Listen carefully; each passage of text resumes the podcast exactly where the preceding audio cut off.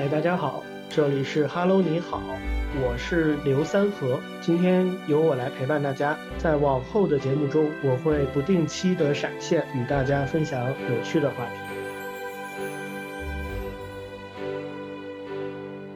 二零二三年有一部大剧啊，叫《繁花》，相信很多朋友都看。呃，《繁花》结束依然后劲很大，尤其是剧中的一些人物，仍旧时刻回响在我们的生活中。今天我想跟大家聊一聊剧中的一个人物——爷叔。爷叔在上海话中是一个广泛应用的词语。呃，首先字面上来说，呃，爷叔是对家中男性亲戚长辈的亲昵叫法。延伸到对自己年纪比较大的男性，也可以称作爷叔。其次呢，爷叔是在一些特定场合中，也可以被用来称呼一些有权威、有地位的人，类似老爷、大人等。此外呢，爷叔也可以被用来表示一种亲切随和的态度，类似于普通话中的大哥、老哥等等。就比如说，呃，借过的时候，这个爷叔让一下，让一让啊，或者是一个简单的称呼。呃，我不是上海人，所以对爷叔的这种应用场景理解不深。于是我求教了我身边的朋友，得出了一个结论：爷叔实际上是一个很看应用场景的词，它的语境呢就会根据称呼者、被称呼者以及称呼的这个场景来改变。当然，我们这里呢不是科普类节目，以我个人简单的理解，爷叔是和我们日常生活中。这种哥哥的用法是一样的，既可以称呼有血缘关系的兄长们，也可以用来称呼类似宋江这样的比较有特殊情节在的。呃，李逵总是会叫这个宋江哥哥。宋江在水浒中去任何地方都会说是哥哥，请受谁谁谁谁一拜这样的情况。当然，还有一些特定情况下，比如说，呃，有一些呃可爱的夹子女生会叫 gay gay。那含义可能就会更多了。所以呢，爷叔这个称谓就和《繁花》中爷叔这个人物是一样的，有着广泛的适用性。当然，这个在生活中呢，爷叔的适用性可能更指的是跟我们比较亲切、经常照顾我们的这类叔叔啊、长辈啊，然后啊父亲的这个同辈朋友们呀，都会叫爷叔。但是我们想聊的，比如说在职场中，爷叔的角色可能更像是我们的领导。我们的老师，我们的贵人角色，呃，比如说我之前可能会称呼我的领导，不一定叫爷叔，可能叫老大，其实都像是这种爷叔的。我们当然也都希望说是在职场中能遇见自己的爷叔。那这里我也想给大家分享一下我和爷叔的故事，同时呢，我也总结了一些呃剧中。爷叔关于事业上啊、职场上的金句分享给大家，希望大家能有自己的感悟和理解。贯穿《繁花》这部剧始末呢，有一句台词是爷叔讲的，第一集就有讲。纽约的帝国大厦晓得吧？从底下跑到屋顶要一个钟头，从屋顶跳下来只要八点八秒。这就是股票，想从股票上赚钱。先学会输，实际上他的意思就是，呃，我们生活中呢不缺老师，不缺领导，不缺带路人、贵人，也不缺经验指导。实际上，在我们的人生中，真的我们缺乏的是先学会输，因为在职场上，可能有很多人会告诉我们如何去挣钱，都在教大家所谓的怎么赢。当然，可能最后这些人也赢麻了。因为教我们怎么赢的这些课卖的是真的贵，教我们怎么赢的这些人，他们甩过来的锅是多么的重，所以他们赢了，我们麻了。这个时候，我们看到爷叔对阿宝上来就是先教他股票怎么赚钱呢？先学会输，教我们输的人，可能才是我们真正的爷叔。现在假设在生活中有这么两个人，一位是社会公认的成功人士。他有高的学历，他是公务员，他甚至是一个教育厅的高级公务人员。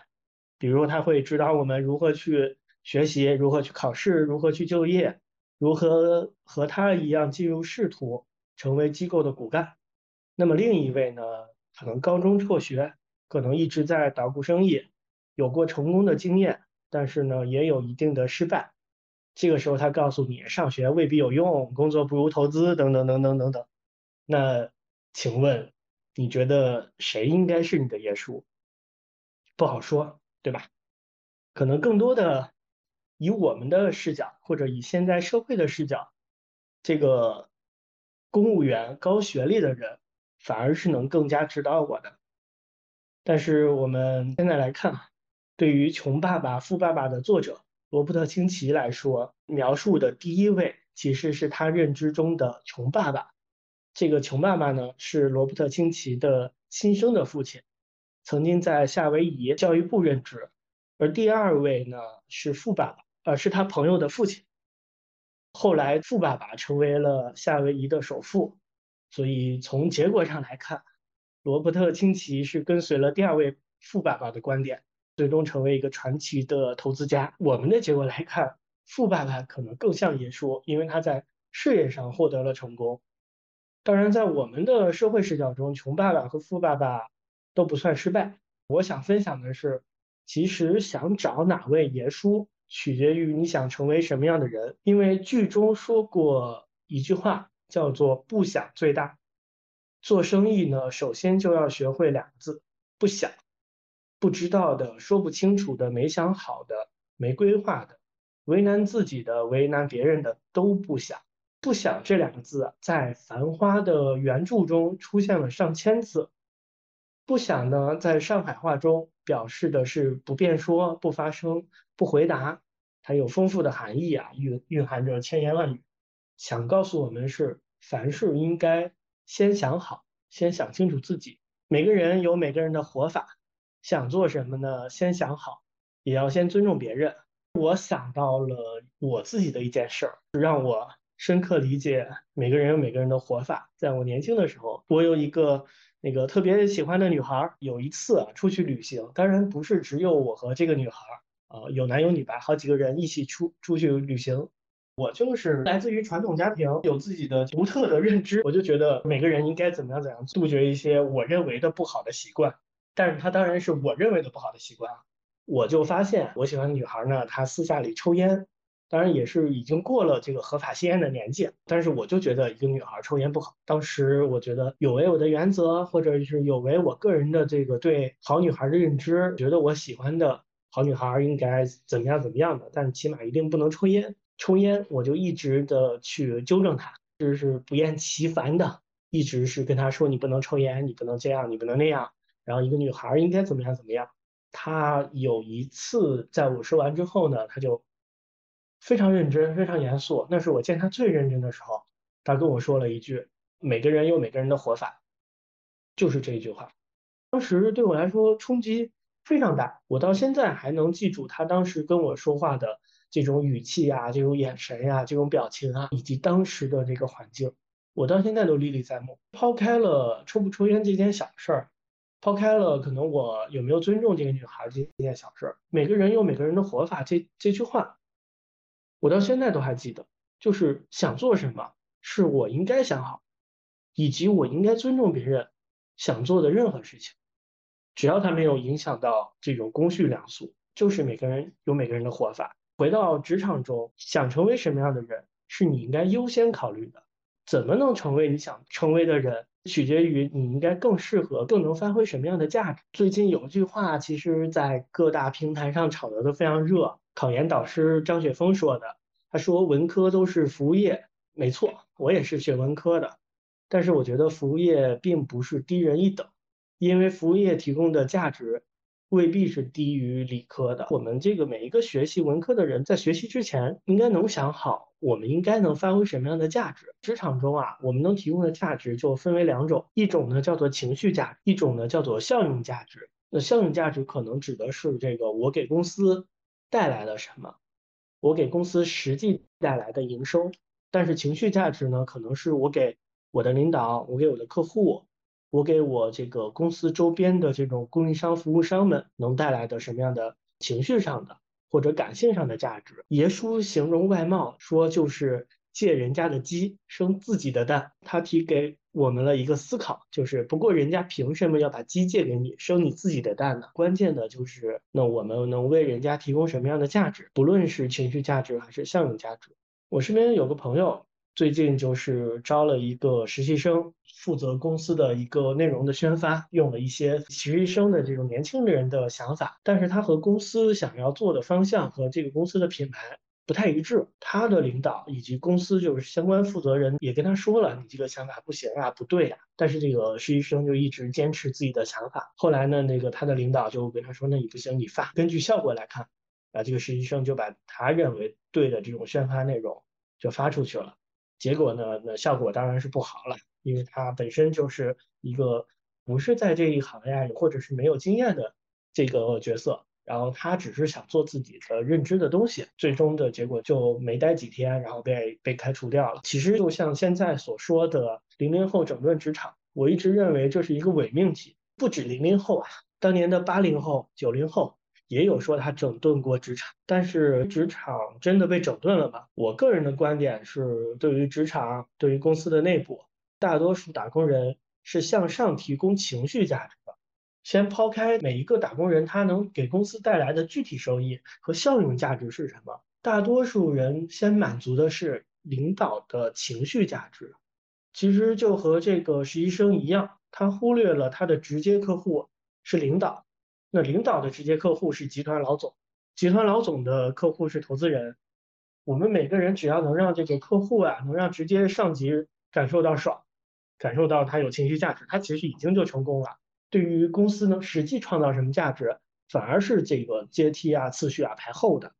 我相信大家都应该跟我一样，都遇见过这个工作中溜须拍马的人，升级呢比勤勤恳恳工作的人要快得多的经历。往实际了说。假如我是一个公司的前台，那我上班不化妆不打扮，我不爽我的领导，就我成天发愁，我的工作中没有爷叔，没有人赏识，其实大家不会觉得我是这种怀才不遇吧？大家应该会觉得我是不是有点问题？那爷叔也说过嘛，自己看自己都好的不得了，都是人家的错，其实人家看你浑身都是毛病。有的时候我们应该去反思一下，或者定位一下自己，什么样的岗位它适合什么样的价值，什么样的价值更适合自己。比如说，我是一个能提供情绪价值的人，我是一个这个一米八的大帅哥，那我发挥我的优势，我好好去更适合展示我外貌的这种工作。那我的智力比较高，我是一个专家级的人物，那我就好好从事技术型的专业。其实这样我才能去定位我自己。那我是一个技术型的人，那我去找我技术型的野叔。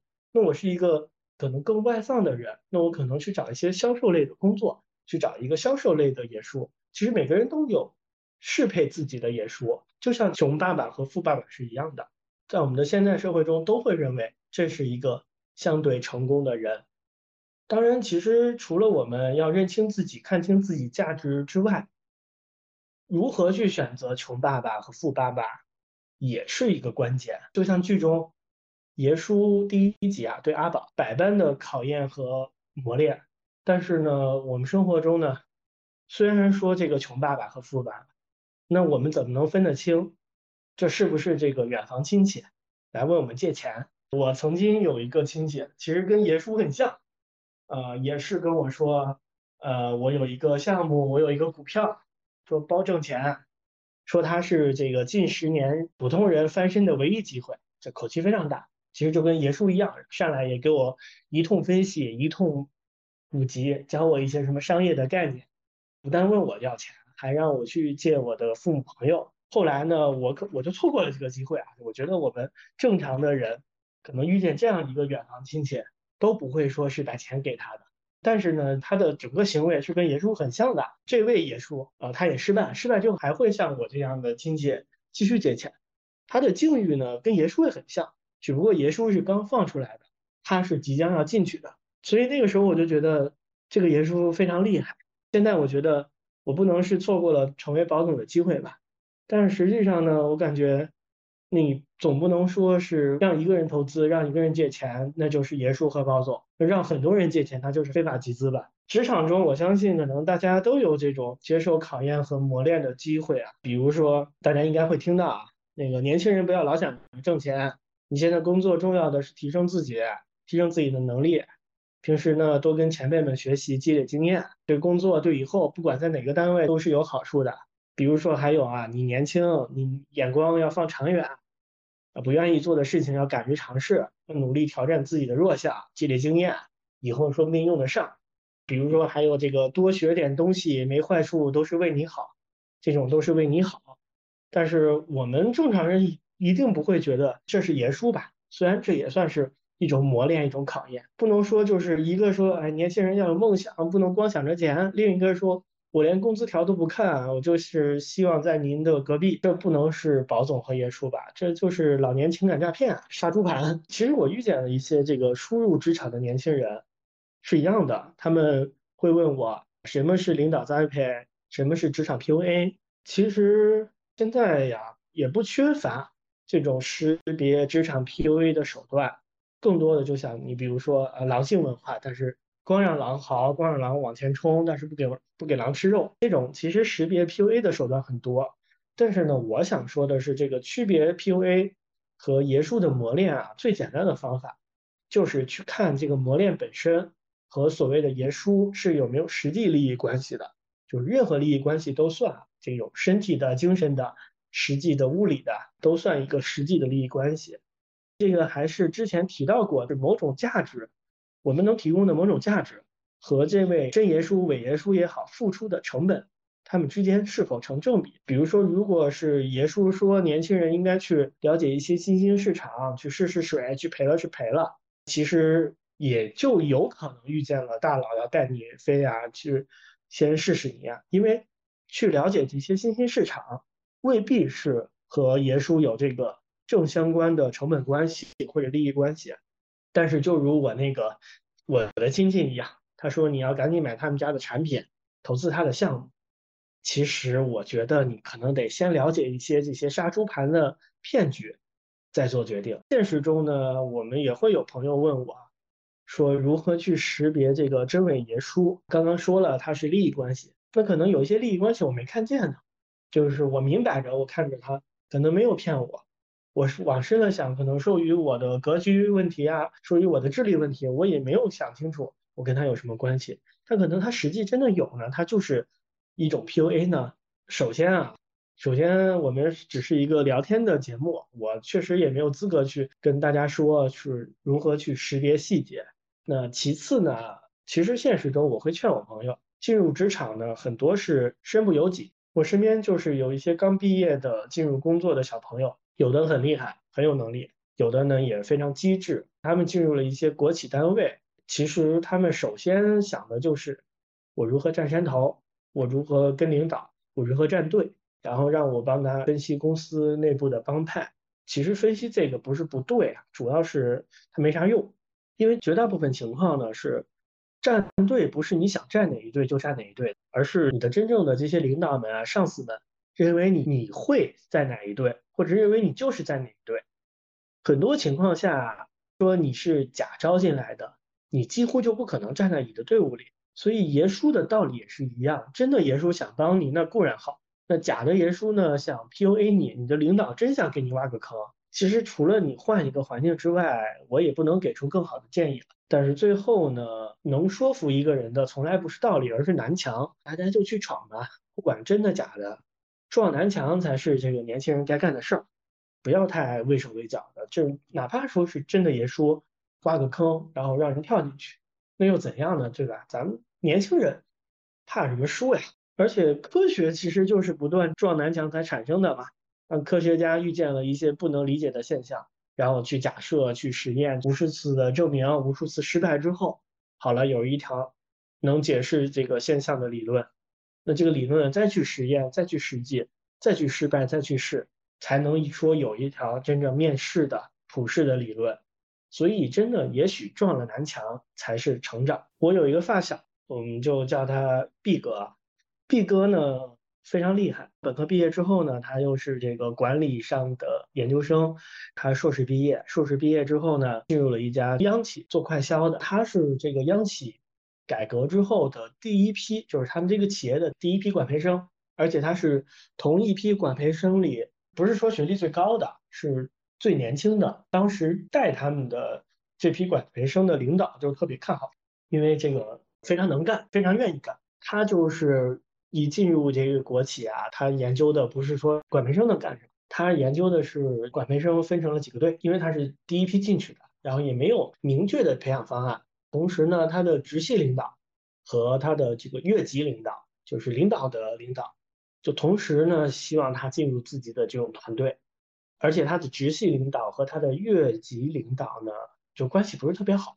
有一次，他越级的领导就是他们分部的大领导开会，就跟他说：“这是公司的比较私密的会，你来吧，你来了，帮我们这个做一些会议记录呀，帮我们提提意见之类的。但是呢，就因为是公司高层的这种私密会议啊，有一些公司战略什么的，你就不要跟任何人说，也没点名，就是大意是你不能跟你的这个直系领导说。”然后他就是进入了这种天人交战啊，我应该怎么办？怎么办？他不但去了，去了之后回来总结之后，还是应该站自己直系领导这一队。然后他就跑到直系领导那一队去招供了，就说那个 我们开了一个会啊，但是会议内容不能告诉你之类之类的。然后呢，这个就奇幻了，他的直系领导就说：“OK，那行，那现在公司有一个特别大、特别好的项目，就两个供应商的合并，你去负责这件事儿吧。”后来实际上那两个供应商啊都是刺头，他当时不知道，他觉得这个直系领导是有意培养他的，他就去负责。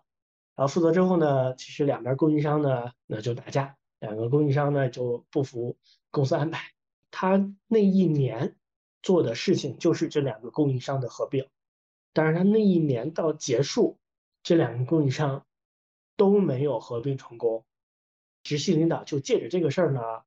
把他调走了，但是口头上还是跟他说，公司总部安排呢特殊栽培。我现在这个城市呢，就是西安是甲级城市，那我们给你调到西安下面的二级城市或者乙级城市，你去担任这个城市的经理。然后你去不去啊？你去不去？但是你去了的话，那个非常好，那是一个好的机会，你的整个的公司直接呀都会上升，然后工资待遇都会翻倍啊之类的。去个一年呢，我再想办法把你调回来。放心，我不坑你，我们是一起进来的，对你非常看好。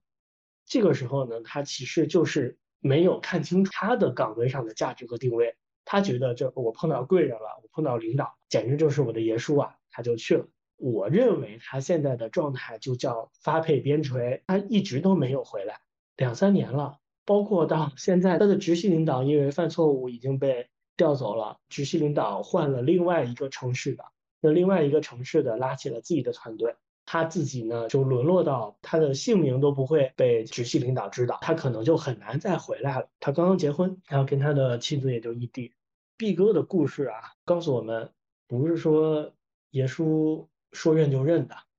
就对于我这个毕哥朋友啊，他应该认清楚的是他的价值是什么。他在他的岗位上，真真正正的应该发挥的是他的这个技能。而不是站队，发挥他的技能，发挥他的这种高材生的管理经验。虽然没有他升的这么快，但是一定比他稳，一定不会说被这种领导互相占山头、互相攻坚，最后牺牲出来的棋子。所以用他呢，也是希望为一个事情来分享给大家吧。希望大家在这个自己的职场中分配好，你不是说。爷叔不对，也不是说爷叔不培养我们，我们真的应该是先明确自己的价值，先明确自己的岗位，再去思考自己是不是应该占山头。有的时候不占山头，或者自己是一个山头才更重要。就像剧中汪小姐说的一句话：“二十七号不是我的码头，我自己才是我自己的码头。”我每个人都要有这样的定位和想法，才能在这种。可能波谲云诡的职场中立得住脚。不过呢，我也有个小建议，无论说是爷叔也好，真假爷叔也好，南墙也好，码头也好，他在职场中的真正有效用的，都是发生在大公司中。当然是我个人认为，个人认为小公司是不构成职场的。说白了，就那么几个人。那我的经历中呢，也遇见过一些就是所谓的小巨人呀、独角兽公司。现实中呢，当然存在这种小巨人公司了。这些公司中的老板、员工啊，也很有能力，非常的拼。但是也有一些，比如我遇见的一个这个外贸公司的员工，说自己在公司中都有价值啊，自己在这个细分行业里都有建树呀。说这个我们老板简直是伯乐，多少是自己。结果呢，就是付出了心血，付出了心力，常年加班，什么家庭也不顾，这样的也就干了两年，公司就倒闭了。所以我就是再次建议啊，咱不是说那个小公司不好，但是建议大家呢，既然选择呢，如果是在职场中成功，希望在职场中得到一些建树，希望在职场中有自己的位置，当然是一定是在职场中啊，或者是希望呢，就像爷叔去成就宝总一样，那希望还是把小公司当做去大公司的跳板。大公司才有可能说去构成一个职场的竞争，就像爷叔说的，上海人做生意要讲究派头、苗头、噱头。呃，你以为吃的是龙虾，实际上吃的是机会。一只龙虾是一只机会，起码只有见得到龙虾，才有可能吃到龙虾。爷叔的时代，可能在内陆城市吃龙虾都是奇迹。要想在职场上成功，就应该。先进的一个好的环境，先在这个环境里能有机会再说。但是如何去识别这些大公司、小公司啊？大公司不是说就非得是百度、腾讯、阿里这种级别。你去看看公司的财务吧，去看看他缴的那个税。实在不行，就是去看看每年的参保人数。我是真正见过的，有一些这个号称年流水过亿，然后做外贸做得非常非常好的公司。但是，一查它的参保人数小于十个人，识别这种大公司、小公司啊，还是看细节，不是看人怎么讲。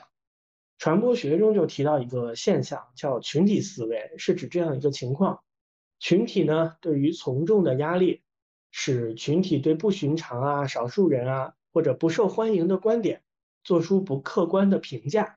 当这个群体呢凝聚力越大，越容易排除少数理性的观点。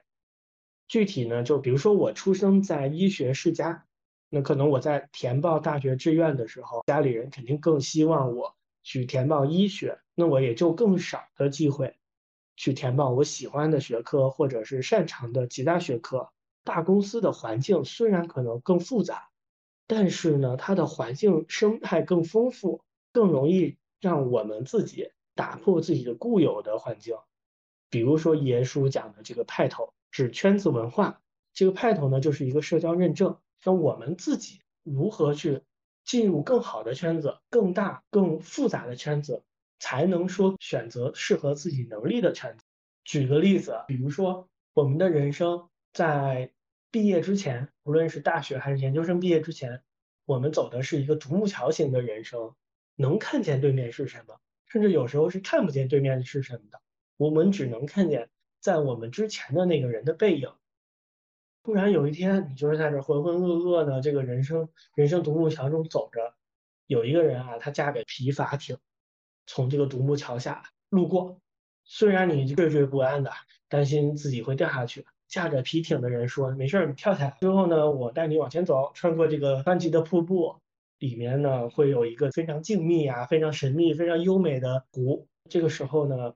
我就跳下去，虽然说我跳下去了，我没有到达这个湖面，但是我回头看着独木桥上一个又一个的行人，那其实我心里已经感觉到，我跟他们已经不一样了。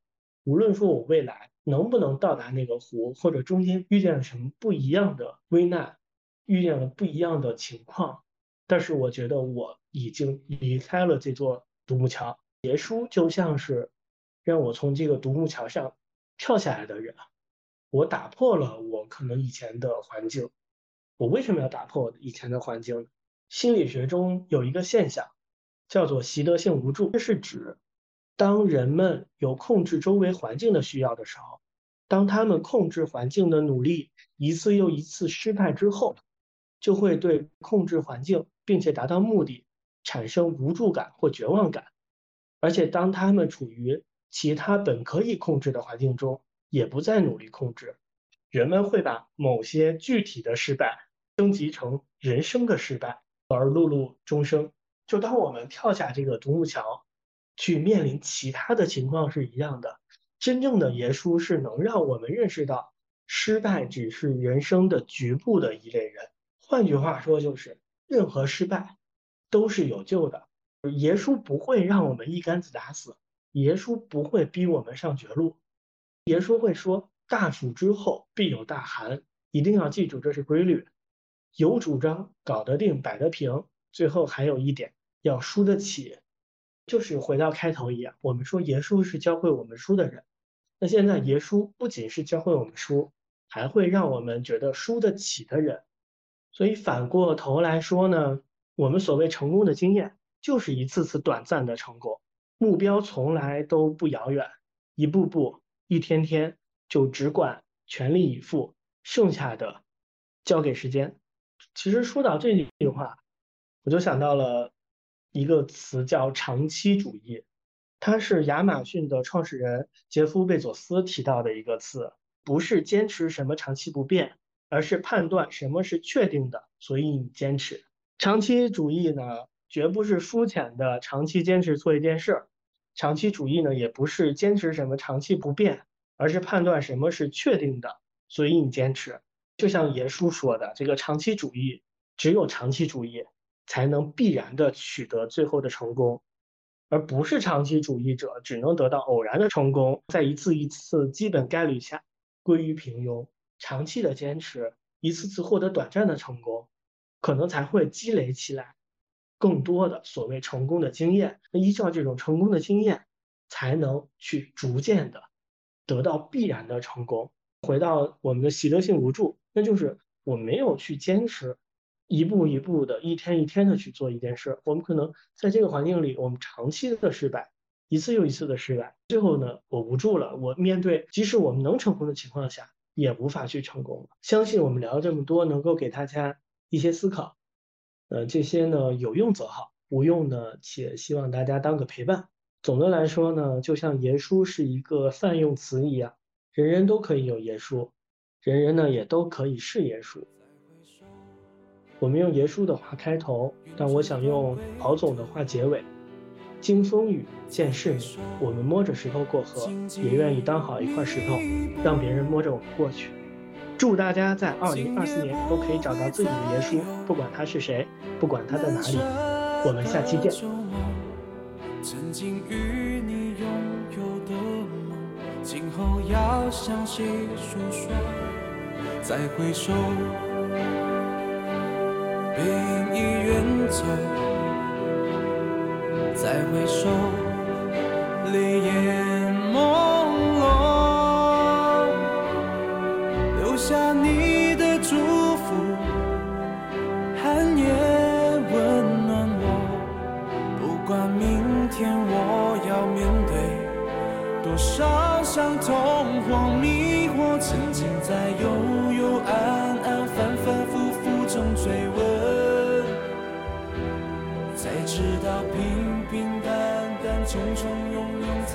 真。